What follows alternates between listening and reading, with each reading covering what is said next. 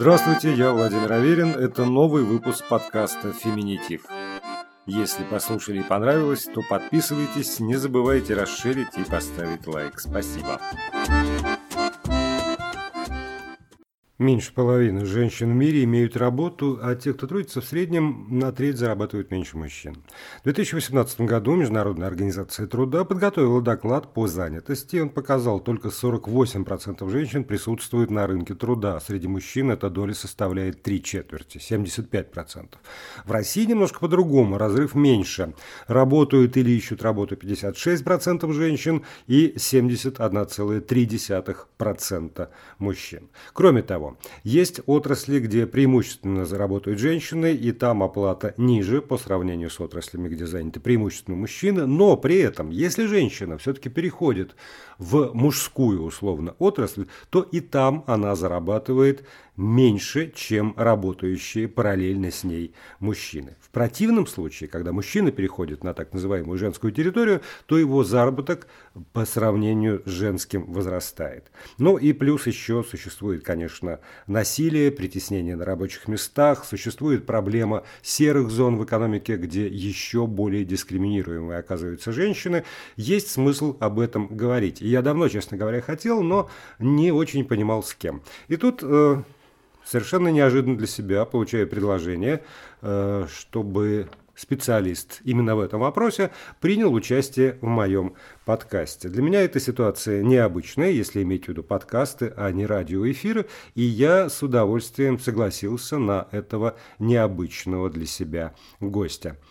HR-эксперт, специалист по трудоустройству и построению карьеры Гарри Мурадян.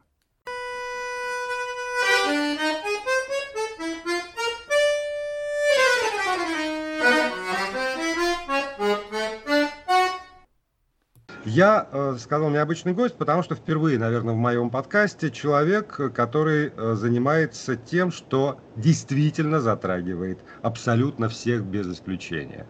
Это не активизм, это не феминизм, это не борьба за права те или иные, хотя, может быть, отчасти. Это э, работа и необходимость устроиться на работу, необходимость сделать карьеру, необходимость реализации. И заполучить такого специалиста для меня действительно большая удача. Давайте, Гарри, начнем с самых вот общих э, понятий. Это прежде всего, на ваш взгляд, на взгляд человека, который с этим постоянно работает и сталкивается, есть ли сегодня разница в подходе э, к мужчине и женщине, если мы берем действительно такую область, как рынок труда в нашей стране, в России? Хорошо. А, смотрите, если мы берем рынок труда, то история примерно следующая. Есть профессии, которые исторически, да, так, так, так сложилось, исторически женские, есть профессии, которые там исторически мужские. Из исторических женских вы там можете отметить такие профессии, как бухгалтер, офис-менеджер, персональные, там, персональные либо там бизнес-ассистент. Это может быть HR-менеджер, в том числе, менеджер по внутренним коммуникациям. Вот. А есть а, исконно мужские профессии, например, там, операционный директор, да, там, директор по, там, главный, главный технолог какого-нибудь цементного условно завода один из кластеров дискриминации начинается тогда, когда женщина пытается устроиться на исторические мужские профессии. В том числе есть еще, есть еще там целый ряд дискриминаций, о которых мы, мы даже там можем не подозревать. Дискриминация, безусловно, там по полу, недостаточно быть женщиной, чтобы попадать под вопрос там, дискриминации. Есть еще дискриминация по возрасту, по внешности, по там, иным физическим данным. Есть дискриминация, условно говоря, там, по социальному статусу. Но ведь это, это все официально запрещено законодательно. Конечно, конечно. У нас вообще много чего в России официально запрещено. Вопрос соблюдения этого. Но понимаете, а мы можем бесконечно долго говорить о том, что мы боремся с дискриминацией, но если на главном сайте там, поиска работы страны, на HeadHunter, может, там есть отдельное поле под размещение фотографию пола возраста, и работодатель все равно отсеивает, исходя из этого. Я вам больше скажу, я регулярно хожу на все конференции HR. Все сначала смотрят на фото потом смотрят на имя, фамилию, потом на контактные данные и чего, что человек хочет. И только после этого смотрят на опыт работы. Поэтому хочешь не хочешь, ты попадаешь под эту историю. А если ты не указываешь фотографию, например, в резюме, 40% рекрутеров сразу закрывают вот прям вкладку да, и идут дальше. А что они хотят увидеть? А, они хотят увидеть а, солидный бизнес-лук, лицо крупным планом. Вот, понимаете, когда человек там визуально принимает решение звонить человеку или не звонить, ему нужно психо- представить психологический некий портрет. Вот, и для этого, поскольку там в резюме картиночка маленькая, ему хочется увидеть лицо крупным планом, такое прям вот, знаете, на уровне солнечного сплетения выше, да, вот такой знаете, человек в бизнес-луке, в костюмчике, такой улыбается, серьезный такой вид, такой деловой. Ну, это такой человек, которому можно дорого, человек, который стоит дорого, человек, который стоит много, который внушает уверенность, серьезность, ответственность и другие вот эти положительные качества. Это может быть абсолютно не так, но работодатель хочет увидеть это в, рез... вот, в фотографии. Если мы говорим о женщине, должна ли женщина себя, э, чтобы mm-hmm. привлечь, э, да. хотя бы там на первом этапе, продать себя через эту фотографию? И если продать, то в, в каких границах? Угу, я понял. Продать, а, я вам даже больше скажу, продать должен и мужчина, и женщина. Неважно. Тут, тут, мы, вот, тут мы вот никакой дележки по полу не делаем. И мужчина должен солид, солидно выглядеть, и женщина. Но тут есть как бы некоторые тонкости. Если мы отстраняемся от истории с резюме и говорим то, как человек, допустим, в чем человек одет, как человек заходит, то там, когда мы разговор заводим о женщине, тут есть несколько вещей, которые мы должны учитывать. Первое. Во-первых, во-первых, внешний опрятный вид. Второе, если мы говорим про маникюр, опять же, да, мы всегда, когда, вот, неважно, что я говорю, мы всегда принимаем там правила логики. Условно говоря, если маникюрщица идет, там, и если там девочка идет устраиваться на работу маникюрщицы, там эта история не работает. Но в целом, когда ты приходишь там на собеседование, у тебя маникюр должен быть такого прям вот, а, очень скромный, простой, такого прям, знаете, матового цвета, и вообще, принцип вообще считается, у работодателя есть интересное, интересное рассуждение на эту тему, что чем больше у женщины свободного времени, тем изящнее ее маникюр. Поэтому какие-то дракончики, феи, не знаю, как какие-то там китайские веры на, на руках, на ногтях, эта вся история, конечно, не приветствуется. Вот, опрятный внешний вид, солид такой, строгий, достаточно строгий бизнес-лук. Вот, понятное дело, что, например, вот интересная история, да, там грудь выпячивать, я извиняюсь за подробности, не надо от того, что вы расстегнете 2-3 лишние пуговицы, у вас точно не появится шанса больше трудоустроиться. Ну, если вы хотите взять работодателя этим, то потом не удивляйтесь, что работодатель будет к вам приставать и там, предлагать вам делать те или иные для вас аморальные вещи. Вот. То есть, опять же, понимаете, так, такая так, интересная игра. Если мы делаем шаг навстречу этому, если мы даем повод для того, чтобы это случилось, значит, мы привлекаем тех работодателей, кто на это подкидывается. Подож, подождите, да. подождите, подождите. Угу. Вот э, я даже понимаю про опрятность, я понимаю про, э, в общем, такой очень-очень скромный маникюр.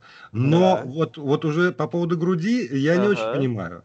Э, в, в моей юности была такая история, это еще был Советский Союз.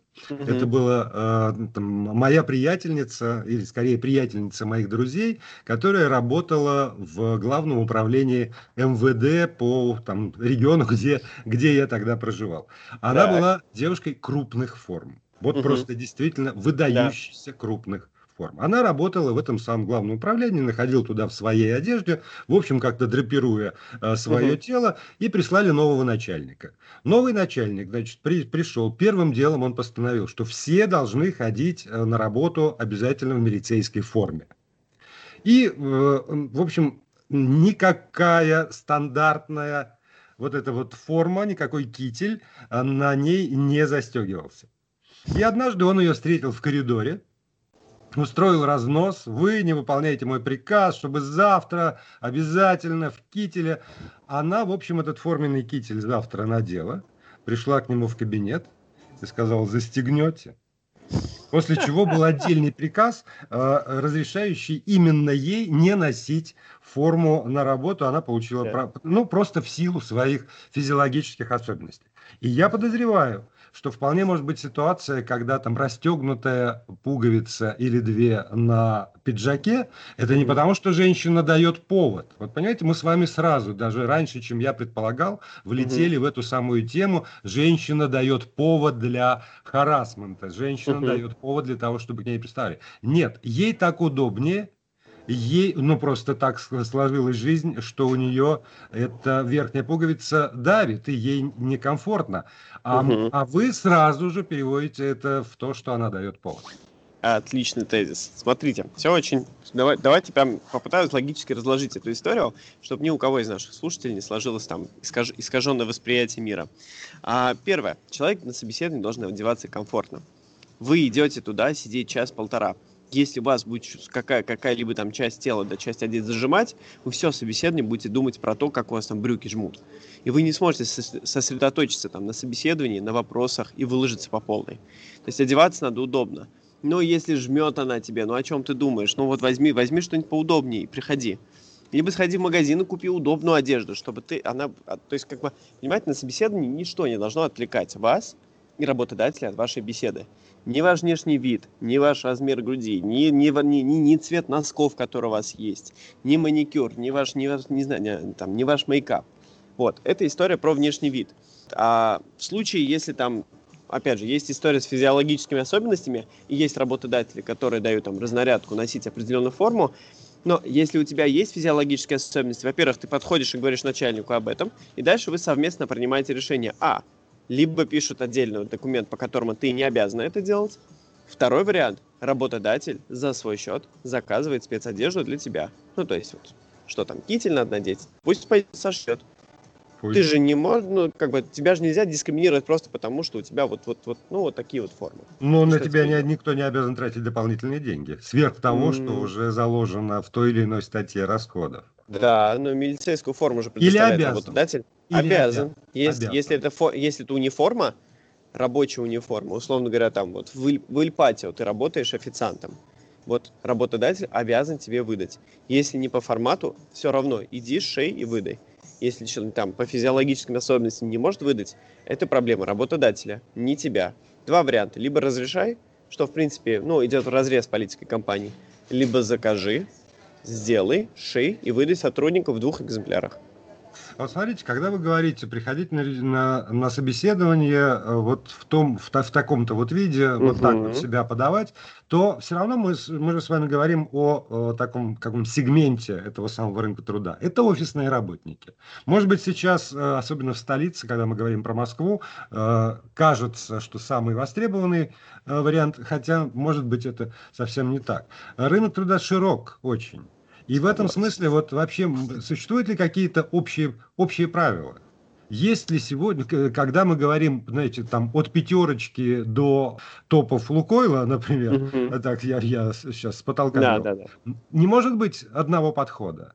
Или он все-таки есть, опять же, я все время перевожу там на, на гендерный mm-hmm. или все-таки так или иначе какие-то общие требования есть, общие правила? А, вы знаете, общих правил нет, и, и есть какие-то общеадекватные правила, что, извиняюсь, грудь не выпячивай, да, не делай боевой раскрас, вот там, мейкапа такой, чтобы тебя потом на собеседник при приеме на работу не узнали, вот, если делаешь, сделай эту историю в меру, вот, а парфюм, дезодорант, бизнес-лук, вот, все должно быть опрятно, и да, кстати, интересная история, не надо надевать на себя какие-то миллионные украшения. Есть просто соискатели, у которых, ну, обеспечена семья, богатые родители, такие old money. И они приходят там, не знаю, с часами, с часами, которые стоят 20 с чем-то зарплат человека, который тебя собеседует. Вот, это сразу провальная история, потому что, ну, какая, какая твоя мотивация устраиваться на работу, если у тебя и так все классно, все хорошо. Да, а, это, у тебя может быть все классно, все круто, но, пожалуйста, сними вот эти украшения. А есть вообще отдельная категория людей, которые приходят, вот у меня такое ощущение, что прям вот выходит замуж, все приданное на себя надела. Это подвязки, браслеты на ноге, там три кольца, чтобы прям вот, чтобы сто процентов взяли. Эта история не работает. Люди, ну, как бы, люди вас берут не за то, что вы там богатые, бедные, либо вы красиво выглядите или некрасиво. Люди вас берут за то, что, а, вы умеете делать определенную вещь, которая нужна компании, б, вы интересный человек, который станет членом команды и будет развивать вот это дело вперед. Поэтому, оперируясь на то, что делать, ну, наверное, наверное, нет таких общих принятых норм.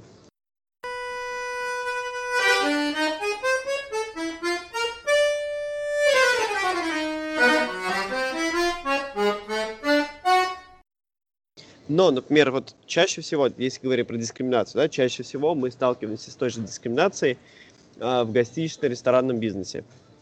Все, что касается сферы обслуживания, вот дискриминация там просто как пандемия бушует.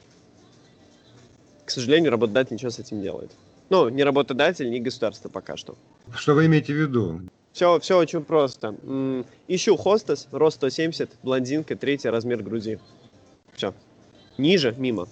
Толще – мимо. Худее – мимо. Ты некрасивая – мимо. У тебя родинка на лице – нет. Вот, вот примерно так это работает. И, к сожалению, я вынужден признать, что определенная часть таких вакансий выкладывается в Телеграме. Ну, то есть, знаете, телеграм-каналы по поиску работы быстрому. Вот, к сожалению, при, при всей моей любви к телеграмму, а я его очень люблю, вот, к сожалению, в вопросе там труда, да, в вопросе поиска работы, там никак законодательно не ограничены, не, не регулируются там права в части там дискриминации мужчин, женщин по разным признакам. То есть там пишут, что хотят. Нужен такой-то. Вот, недавно вообще был скандал, а, в, там музей, музей еврейский центр толерантности брал, а, значит, в HeadHunter разместил вакансию о том, что ищу белого мужчину обязательно славянской внешности, чтобы были белые волосы. Ну, как бы это, это выслало, естественно, это они выложили, потом начали отнекиваться, нет, нет, это не мы, но общественное негодование, конечно, было, это что, ну, как бы, что, что центр толерантности кидает вот такие вот вакансии, абсурд. В высшей степени.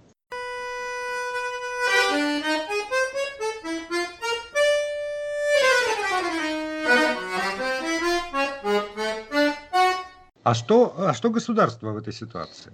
Вот если а... действительно выкладывается такая вакансия, если приходит женщина, у которой не третий, а второй или пятый, и ей отказывают, в наших условиях можно каким-то образом через государство отстоять свои права? Можно. Или можно, да? Ну, можно, но вопрос в другом. Надо ли? Ну, вот, условно говоря, хотим попасть, а, ну, давайте пофантазируем, да, ничего с реальностью не имеет, в ресторан Аркадия Новикова. Ну, вот попали в ресторан Аркадия Новикова. Вот, пришли, нам сказали, слушай, девочка, что у тебя размер обуви 39, а нам тут как бы до 36-37 нужен. Вот, у нас для тебя формы не будет, ничего делать не будем, все, давай, иди. Вот, девушка идет, говорит, что, что происходит, да вы вообще тут офигели, я тут всех засужу, всем сейчас тут достанется, идет там в трудовую инспекцию, вот, и, в общем, пишет там в соцсети, поднимает бой. Ну, придет трудовая инспекция, ну, подаст она на него суд. Но на, не, не, не на него, а на ООшку, да? Ну, ООшка там в, худ, в лучшем случае для соискателя примет постановление о том, что да, этот отбор там был незаконный. Ну, то есть этот критерий был незаконный. Ну и что дальше? А дальше они придумают какую-нибудь очередную другую причину, почему ее не взять. Ну, то есть, условно говоря, по, там, по какой-то там непрофпригодности, что вот это она не умеет делать. Что надо э, в задании жонглировать, не знаю, тремя мячиками, она умеет только двумя. Либо они ее возьмут на работу, устроят трудовой ад, то есть будут ставить смены, которые ей неудобны. То есть у работодателя в этом вопросе есть огромное количество инструментов, чтобы надавить на соискателя, чтобы то, ну, то он ушел с работы. Я даже больше скажу, не, у, у многих хостес зарплата идет отчасти в конверте. И даже если их там возьмут работу и в какой-то момент они начинают поднимать там гул, а работодатель просто перестает давать серую часть зарплаты, и за это, ну, правоприменительная практика говорит о том, что работодателю, ну, может, может что-то и будет, но ты ничего не вернешь. А теперь то представьте, Влад... ага. получить, получить компенсацию просто, ну, чтобы их а, полностью щелкнуть и пойти в другой... Я даже больше скажу. Представьте, что вы зарабатываете 100 тысяч. Ну, вот, ладно, давайте реальные возьмем. 55 тысяч, вы хостес. Вы хостес, который получает 55 тысяч. 15 тысяч вы получаете в конверте, Оставшиеся 40 вы получаете... А, 15 тысяч получаете официально, остальные 40 получаете в конверте. Живете себе счастливо. Проходит полтора года. Что-то происходит. Вы жалуетесь на работодателя. Пишете там кляузы, значит, заявления на вас вот по полной. Вы меня тут вообще унижаете. Вот. И вообще зарплату в серую платите. Приходит, приходит там трудовая инспекция, приходит налоговая, проверяет. Да, работодателю достанется. Все, прям вот, вот начнутся проверки. А может и не начнутся. Но это, опять же, о том, как работают законы в России. Но в этот момент налоговая поворачивается к тебе и говорит, слушай, ты тут работал полтора года, верно? Ну, тут такая, ну, ну да. Это сколько получается у нас? Сколько? 12? 18 месяцев, правильно? Говорит, ну да. Говорит, ты 18 месяцев получала по 40 тысяч, правильно? Он говорит, ну да. Говорит, значит, ты за год, получ... за полтора получил 720 тысяч, верно? Да. А где, говорит, мои 13% с, этих, с этого? И говорит, а теперь принеси и доплати мне 93 600 рублей. Быстро. И тут, как бы, благими намерениями, вот сейчас я пойду накажу, да, оказывается, что придет налоговый и скажет, ты же утаивала на налог от меня, ты же получала доход, как физическое лицо. А где налог на доход физического лица 13%? Где мои 93 600 рублей? А это почти две зарплаты, да, мы понимаем? Это о том, как работают законы в России. То есть это раз. Во-вторых, то есть как ни крути, если ты силой пытаешься куда-то впихнуться, то система потом будет тебя выталкивать. Сама, не сама. Это может быть делать начальник, это может делать коллектив, коллектив и начальник. Тебе создадут такие условия, в которых тебе будет некомфортно. Вот. А мы, ну опять же, мы должны понимать, что треть нашей жизни мы проводим на работе. Мы должны общаться с людьми, с которыми комфортно, с людьми, с которыми интересно, делать задачи, которые мы любим. Понимать, что мы там не просто как, как хомячки делаем какую-то работу непонятную, да, там обмениваем сухую, знаете, такой, такой безжизненный обмен наших времени на денег. А мы отдаем часть себя, мы отдаем там треть нашей жизни, нам хочется получать чуть больше, чем просто деньги.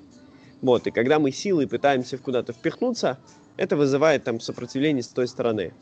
И, наверное, я бы порекомендовал соискательницам, у которых вот такие вот сопротивления, просто не идти туда.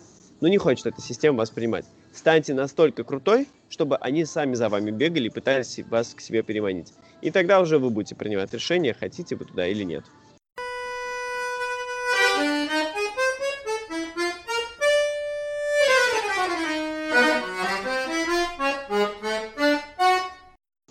Стань крутой. Э, а начали вы с того, что есть все равно разделение на женские профессии, мужские mm-hmm. профессии, которые тоже э, почти на государственном уровне ликвидировано. Сейчас остался очень небольшой список официально мужских профессий, куда да. женщинам нельзя. Это исключительно по состоянию здоровья, что называется, сохранение женского репродуктивного здоровья, не более того. И он скукоживается просто на моих глазах, вот э, по сравнению с тем, что было в годы моей юности, совсем там почти ничего не осталось. Но при этом разделение действительно есть. Как стать тогда крутой в той профессии, которую общество сегодня считает мужской. А примеры этих женщин героических, которые там пробиваются в отряд космонавтов, становятся летчицами или даже машинистами метро, там вот что-то такое, в армию стали пробиваться, это все-таки примеры героических усилий, то есть преодол... все равно преодоление. И вот я преодолела, и, и, и про меня написали все газеты, потому что я такая уникальная. Но э, если мы берем как-то более-менее массово, то действительно э, женщине очень сложно пробиться в технологи, например, вы привели этот пример. Угу. Столь же сложно, как мужчине пробиться в мастера по маникюру, например, или в HR. К сожалению, эта история не работает в обратную сторону. Понимаете, когда мужчина придет заниматься маникюром, все женщины на него будут косо смотреть. Поверьте, а все женщины придут к нему, потому что диковинка. Ну, диковинка. Мужчина делает маникюр, что? Сначала с опаской, потом возьмется кто-то, кто рискнет, что подружкам сказать, что смотрите, мне там Леша сделал маникюр. И, и есть такая классная штука, называется эффект низкой базы. Когда ничего нет, ты первый, ты один из первых, и ты выделяешься среди всех остальных. Вот, то есть вот эта система, в которой там условно есть дискриминация, и она только-только нарушилась, и ты первый входишь, наступаешь на эту полянку, к тебе приковано всеобщее вот внимание. И это отличная возможность, чтобы реализовать себя. Просто в этом случае надо добросовестно делать свой этот труд. Просто делай добросовестно свой труд, покажи, что ты классный, и все. Ничего, ни, ни, никаких сверхъестественных историй не нужно. Что карьерный путь, вообще история там создания своей карьеры, что для мужчин, что и женщин, примерно одинаково. Один и тот же примерно алгоритм действий, который и мужчины, и женщины должны делать. Просто когда ты приходишь в полянку, которая была исторически мужской, и ты там первая женщина – то к тебе просто приковано больше внимания, это больше возможности выстрелить. Приведу пример. Я неделю назад встречался с первым барбером России. Ну, барбер, знаете, который борт? Да-да-да. Вот, а, я брал у нее как раз интервью, оно продлилось там три с половиной часа. Она проходила еще там в лохматые 11 там 12 года, когда вообще культуры барбера не было. Ну, как, кто такие барберы? Ну, как парикмахерская, иди там машинку купи, дома все сам сделай, правильно? появились первые барберы, и она там в 13 то ли в 14 году, она стала первым женщиной-барбером. У нее был вал очереди. То есть, понимаете, в этом смысле она получила супер преимущество, потому что когда мужчины конкурируют, конкурируют за клиентов, ей ничего делать не надо. Ей к ней валится поток, поток прям людей. Сейчас 21 год, она работала в Black Star, она работала даже сам, сам, самыми лучшими барберами, успела поработать. Сейчас она прилетела там, она пере, пере, переехала жить в Геленджик, ближе к морю. И все вот эти там министры, промышленники, политики, депутаты, фанаты ёршиков, все дружно идут к ней. Потому что она единственная в городе женщина-барбер, которая прям вот супер покачанная, супер известная. И она себе сделала имидж на этом. Она первая.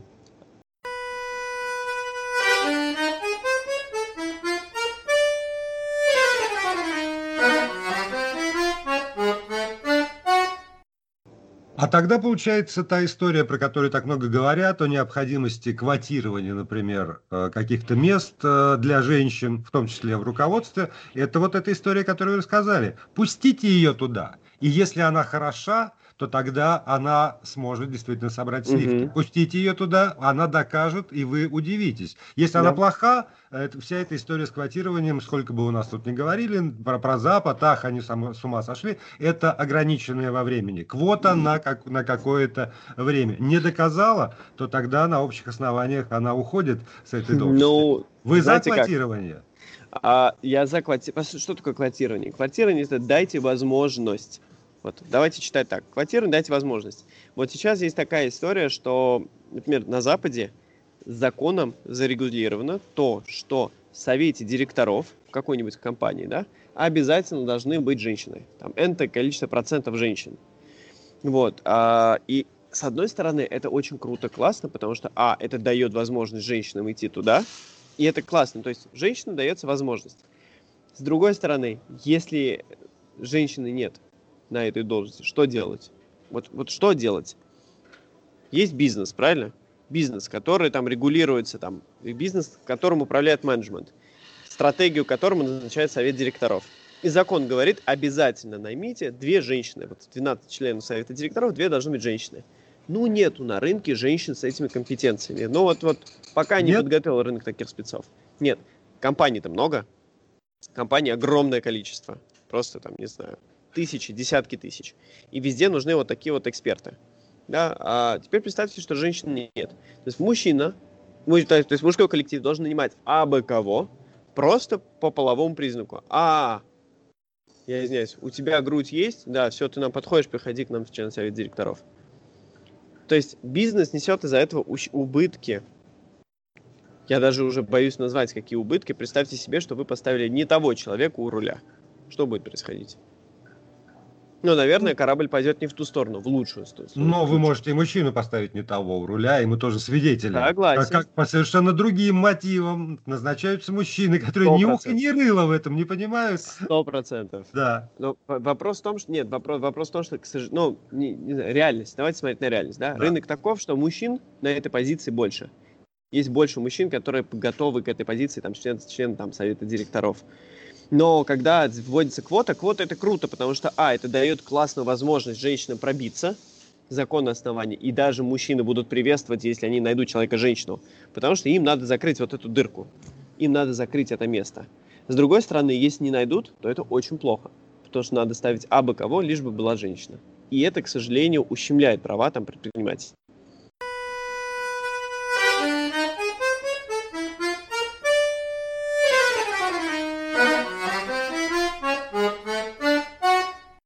Еще один вопрос – это возрастная дискриминация. Потому что э, мне, мне кажется, может быть, вы сейчас опровергнете, там мужчина 45-50, особенно сегодня с поднятием пенсионного возраста, это мужчина с огромной перспективой работы. Женщина 45-50, даже при том, что тоже подняли пенсионный возраст, и для женщин это, может быть, я не прав, хотя это уже не очень желательный человек, там 50-летняя женщина. И я неоднократно слышал на протяжении там последних многих лет своей жизни от своих ровесниц, что ну Вова, тебе-то хорошо, конечно, тебя-то всегда, в чем я тоже не уверен, например, но, но нам-то сто, сто крат сложнее. Действительно есть вот какая-то отсечка по возрасту для женщин, когда работодатель уже практически, ну там за исключением уникальных позиций, сразу это резюме заворачивает и даже не смотрит. Угу. Ну, смотрите, вообще, что, что, все, что касается возраста, давайте попробуем положить, разложить по полкам. Вот у мужчины, неважно какой возраст, да, в каждом возрасте есть свои фишки, где можно применить. Молодой, пойдешь там, не знаю, пойдешь на в поля. Средний, да, будешь работать в офисе управлять. Возрастной, будешь сидеть там в совете директоров, в менеджменте, в наблюдательном совете, Вот, будет, будешь там, условно говоря, работать проектно, подключаться как такой носитель знаний, знаний, умений, компетенций. Вот, а, все, что, это, это, это все, что связано с мужчинами. Я извиняюсь, там, Леонов, да, человек, который там был связан с космонавтикой, он был, он был в совете директоров Альфа-банка до своей смерти. Вот прям вот, да. История с наблюдательными советами, советами директоров, вот такими, прям любых компаний, это история про людей в возрасте. А, теперь все, что касается женщины. Есть... А, а, да, давайте сначала закончим на мужчинах. Причем у мужчин тоже есть дискриминация, да, там, по возрасту. Но вот старый вот сюда не подойдет. Или, например, а, вот в, тяжелом, в тяжелой промышленности, это, это все, все, что касается сырья, что касается металлургии, телекома, там возраст, наоборот, играет там, и, и возраст играет в плюс. То есть мне отказали, например, я устраивался на работу, мне отказали, потому что я был молодой. Я хотел пойти в инвестиционный банкинг, мне отказали, это мне было 20 лет, мне сказали, говорит, посмотри на себя, вот прямо цитирую, да, говорит, посмотри на себя, какой миллионер захочет тебе 20-летнему доверить свои деньги? Мне было обидно, потому что я в 16 лет поступил в МГУ, в 19 у меня уже был собственный бизнес, а в 20 лет я пошел работать в инвестбанк. Успешно прошел там отбор 1147 человек на место, взяли восьмерых, после испытательного срока остался я и еще одна девочка. И вот когда я прошел эту мясорубку и пришел, и реальность показала мне о том, что мальчик, ты за бортом, потому что ты еще молодой, у тебя волос много на голове. Я такой, обидно. Вот. А все, что касается женщин, опять же, есть индустрии. Да, и все, что касается индустрии красоты, молодая welcome, красивая welcome, некрасивая нет.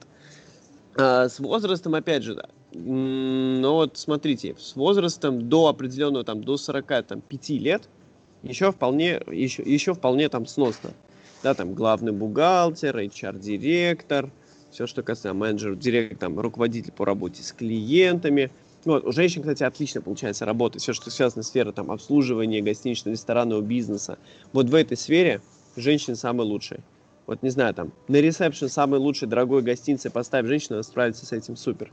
Поставь ее бизнес-ассистентом, ее ничего из головы не вылетит, и в этом, в этом вопросе лучше их вряд ли кого найдешь. Я видел изредка мужчин, которые справляются также искусно с этими профессиями. Ну, все, что касается 45+, тут уже начинаются сложности.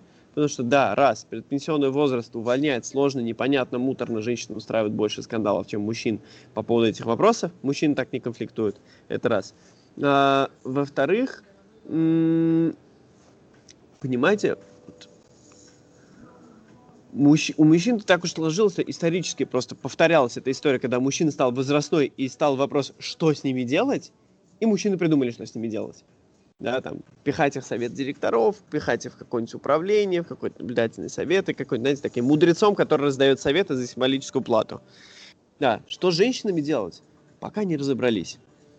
Пока не разобрались, я сейчас вижу женщин, которые вот уходят, да, уходят из корпораций больших, там в возрасте 50-55, у меня были такие вот женщины.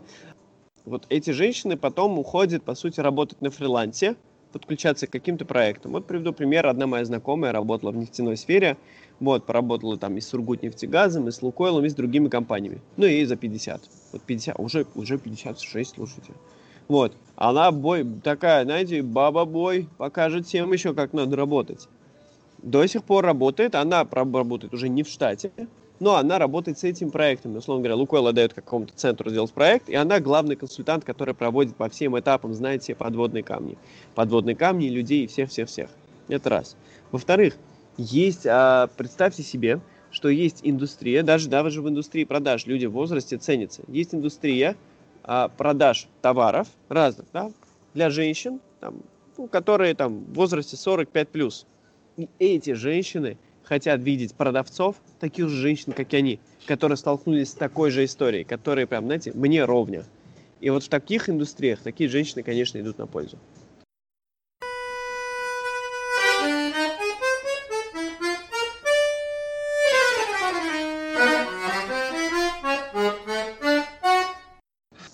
Ну вот по, по ходу возникла еще вот эта фраза «сложно увольнять предпенсионный возраст». Получается, что когда государство принимает закон, который на бумаге как бы защищает людей, на самом деле в действительности оказывается, что он, этот закон осложняет им э, возможности менять работу, искать работу, быть принятым на работу. Потому что если бы не было законодательной сложности уволить человека предпенсионного возраста, то тогда это не было бы тормозом для работодателя.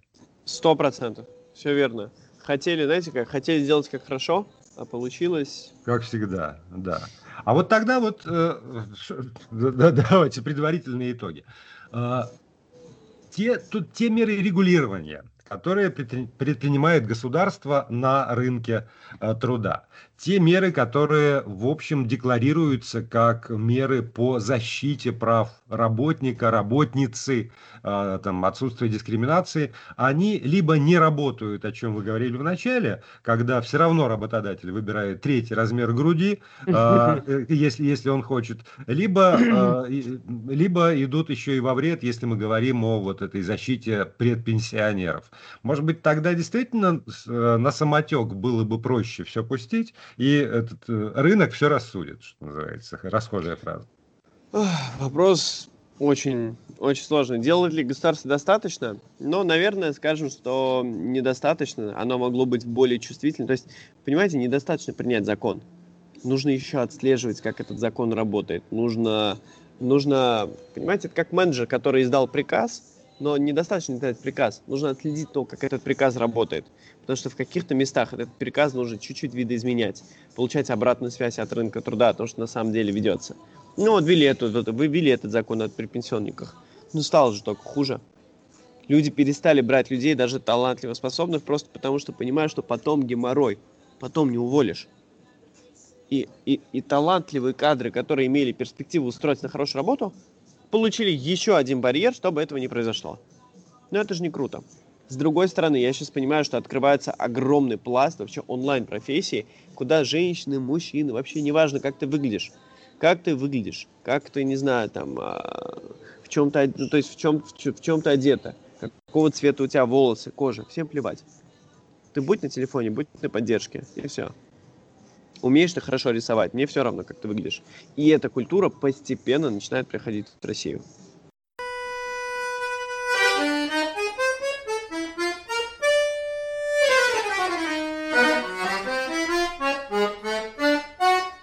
Посмотрите, берем вот конкретно вас. А, вы специалист, консультант. Я mm-hmm. так понимаю, что вы персонально консультируете людей. Это Конечно. уже там прозвучало. К вам э, при прочих равных условиях, при вашей вот какой-то занятости, э, приходит э, мужчина э, и женщина одинакового возраста, примерно одинаковых там, э, знаний, но вы э, в силу загруженности можете работать только с одним. Для вас будет важно, мужч... да. мужчиной заниматься или женщиной? А я вам скажу, я вам дам достаточно такой простой, простой понятный ответ. Мне будет приятно, я возьму к себе того, кто действительно готов стараться и готов вкладываться в поиск работы. Вот. Прелесть, прелесть моей работы заключается в том, что я работаю с тем, с кем мне комфортно и приятно работать. И когда я вижу человека, у которого есть потенциал, который действительно хочет, у которого горят глаза, я хочу устроиться на работу, просто скажи мне, что делать, и я это сделаю. Вот такого человека я и возьму. А брать человека, который просто приносит деньги, поймите, у меня, у меня нет вопроса, там, у меня нет проблем с тем, что там нет клиентов. Ну, ко мне стоит там очередь, допустим, у меня там до вот середины апреля у меня все забито. Все забито, практически там каждый час забит встречах. Вот, и нет проблем в том, что там не, не, нет проблем в том, что нужны деньги. Стоит вот следующая проблема, кого брать. Вот кого брать, мужчину или женщину, маленького либо высокого, не знаю, одного либо второго. И я ориентируюсь на человека, который действительно хочет сменить работу. Для, для, я понимаю, для, для вас лично пол не важен. Вообще все равно. Да хоть трансгендер придет, мне вообще все равно. Хоть, не знаю, с, любы, с любыми взглядами, главное там, ну, не террорист. Э, и это нормально. Это нормально, это то, к чему должно прийти общество, это то, к чему должны прийти все. Должны. Понимаете? Но да еще вы, не да все вы, пришли. Просто, да вы просто посмотрите на рынок, не знаю, приходит какой-нибудь, не знаю, темнокожий устраивается там на работу где-нибудь там в Москве, все на него смотрят как на какую-то диковинку, как на какую-то дикость. Вот. И вот, и вот, знаете, прям вот отростки, да, там, рудимент этой истории еще остались женщинами, которые устраиваются на работу. И, и, и например, там, не знаю, женщина, корпоративный юрист. что, женщина, что, что, что? Она что придет всех соблазнить, все на нее будут только отвлекаться. Вот, она же придет сейчас там, не знаю, забеременеет и уйдет. Кстати, в этом вопросе очень круто государство решило вопрос. Не, не помню точно, как, если, если не ошибаюсь, уже реализована эта история. Мужчина может брать отпуск по уходу за ребенком. Да. Условно декрет. И это прекрасно, потому что какая наша разница, как они в семье договорились, кто у них там, кто за что отвечает. Если они так хотят, значит государство должно предоставить эту возможность. Я вам даже больше скажу, сейчас очень интересная история развивается с точки зрения там, бизнес-центров. Бизнес-центров современных, которые сейчас строят, начали на первых этажах строить такие отделения, где мини-детские садики, чтобы мать могла спокойно отлучиться, спуститься вниз. И, допустим, в той же Швейцарии четыре раза разрешают женщине по 15 минут спускаться вниз к своему ребенку, чтобы проверить, все ли хорошо. Представляете, какой, как, какой, нет, какой толчок это к рынку труда придет? Какой толчок рынку труда это даст? Но пока что мы живем в другой реальности. И вот, кстати, это, о... да.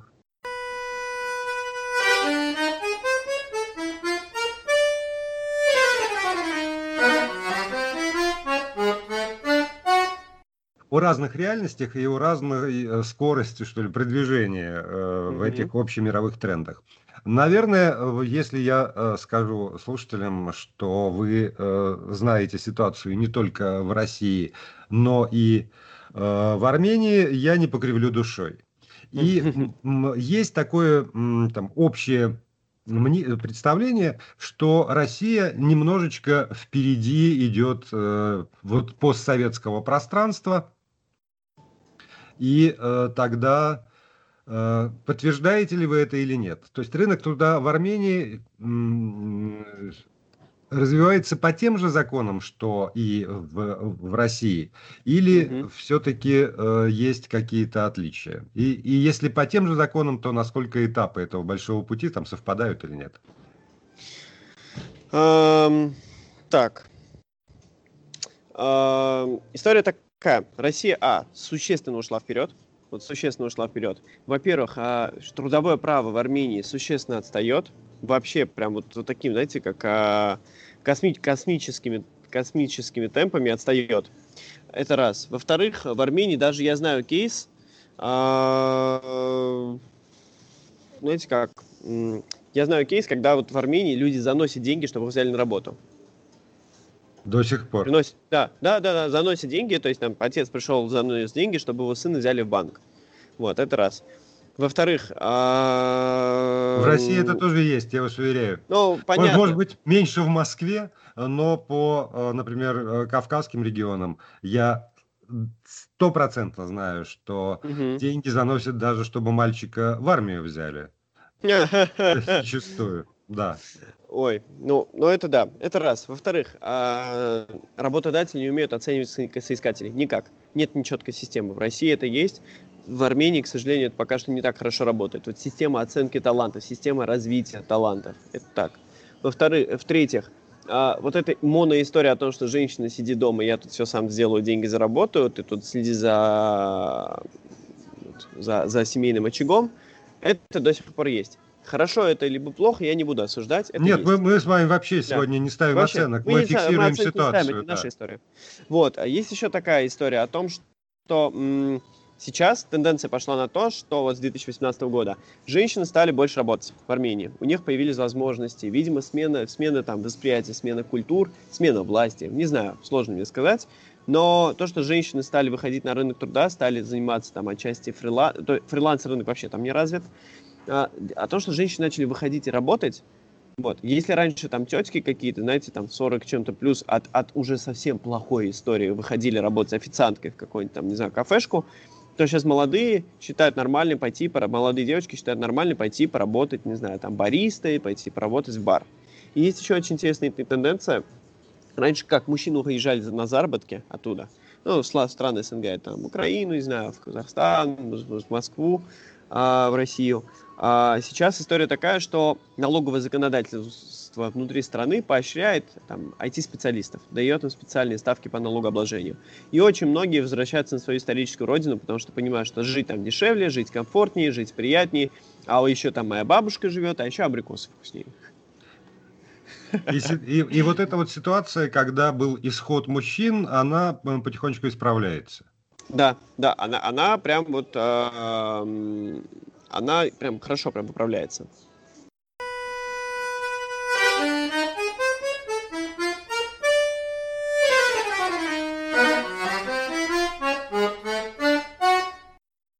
Давайте вернемся сюда, в Россию. И, наверное, еще одна категория – это женщины-мигрантки. А, да, потому что да, довольно, О. довольно много, например, киргизских женщин приезжает сюда, немножко узбекских женщин, меньше, чем киргизских, угу. мне кажется, хотя опять это мои какие-то оценки. Угу. Почти не приезжают армянские женщины, даже когда было много армянских мужчин здесь в качестве гастарбайтеров.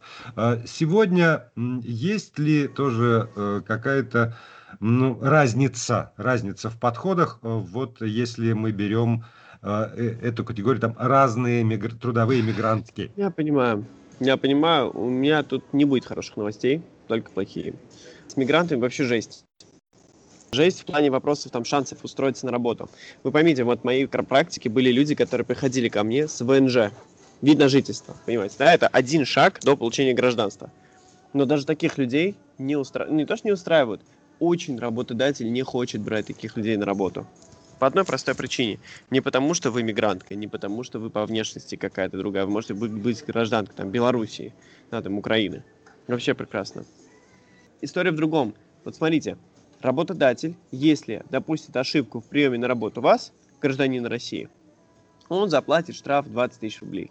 Ну вот, а, неправильно оформил бумажечки, вы гражданин РФ, неправильно оформил 20 тысяч рублей. А, неправильно оформил иностранца, члена там Евразес, да, неважно кого, не, не, не, не россиянина, не гражданина России, штраф в полмиллиона рублей. Вот вопрос, какой HR-специалист захочет брать на себя рисков там, на полмиллиона рублей? Да никакой. Ему проще отказать, ему проще поставить фильтр гражданин РФ, и все, и не смотреть.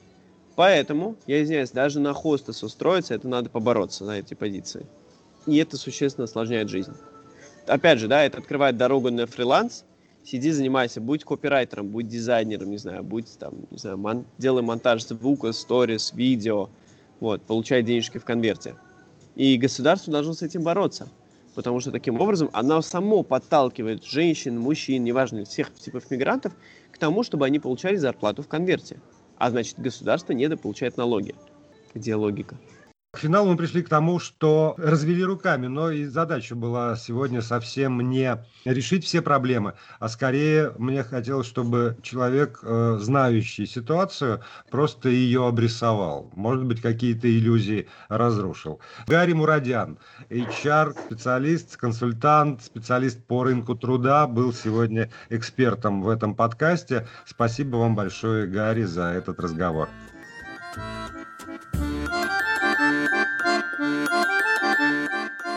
Если послушали и понравилось, то подписывайтесь, не забывайте расширить и поставить лайк. Спасибо.